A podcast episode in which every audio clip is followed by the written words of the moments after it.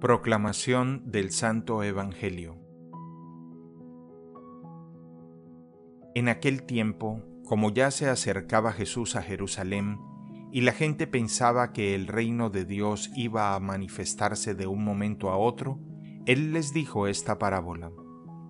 Había un hombre de la nobleza que se fue a un país lejano para ser nombrado rey y volver como tal.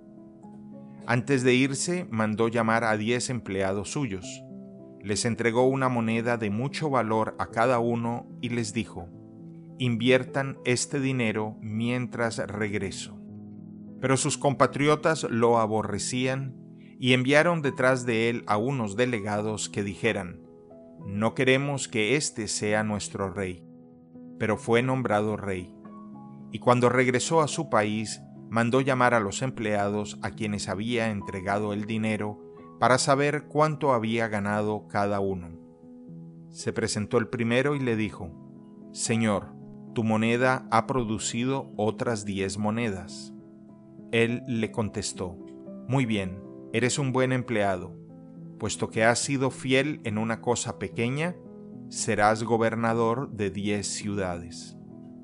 Se presentó el segundo y le dijo, Señor, tu moneda ha producido otras cinco monedas. Y el Señor le respondió, Tú serás gobernador de cinco ciudades. Se presentó el tercero y le dijo, Señor, aquí está tu moneda. La he tenido guardada en un pañuelo, pues tuve miedo, porque eres un hombre exigente que reclama lo que no ha invertido y cosecha lo que no ha sembrado. El Señor le contestó, Eres un mal empleado, por tu propia boca te condeno. Tú sabías que yo soy un hombre exigente, que reclamo lo que no he invertido y que cosecho lo que no he sembrado.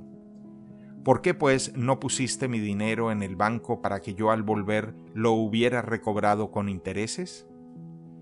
Después le dijo a los presentes, Quítenle a éste la moneda y dénsela al que tiene diez. Le respondieron, Señor, ya tiene diez monedas. Él les dijo, Les aseguro que a todo el que tenga se le dará con abundancia, y al que no tenga, aún lo que no tiene se le quitará. En cuanto a mis enemigos, que no querían tenerme como rey, tráiganlos aquí y mátenlos en mi presencia. Dicho esto, Jesús prosiguió su camino hacia Jerusalén al frente de sus discípulos. Palabra del Señor.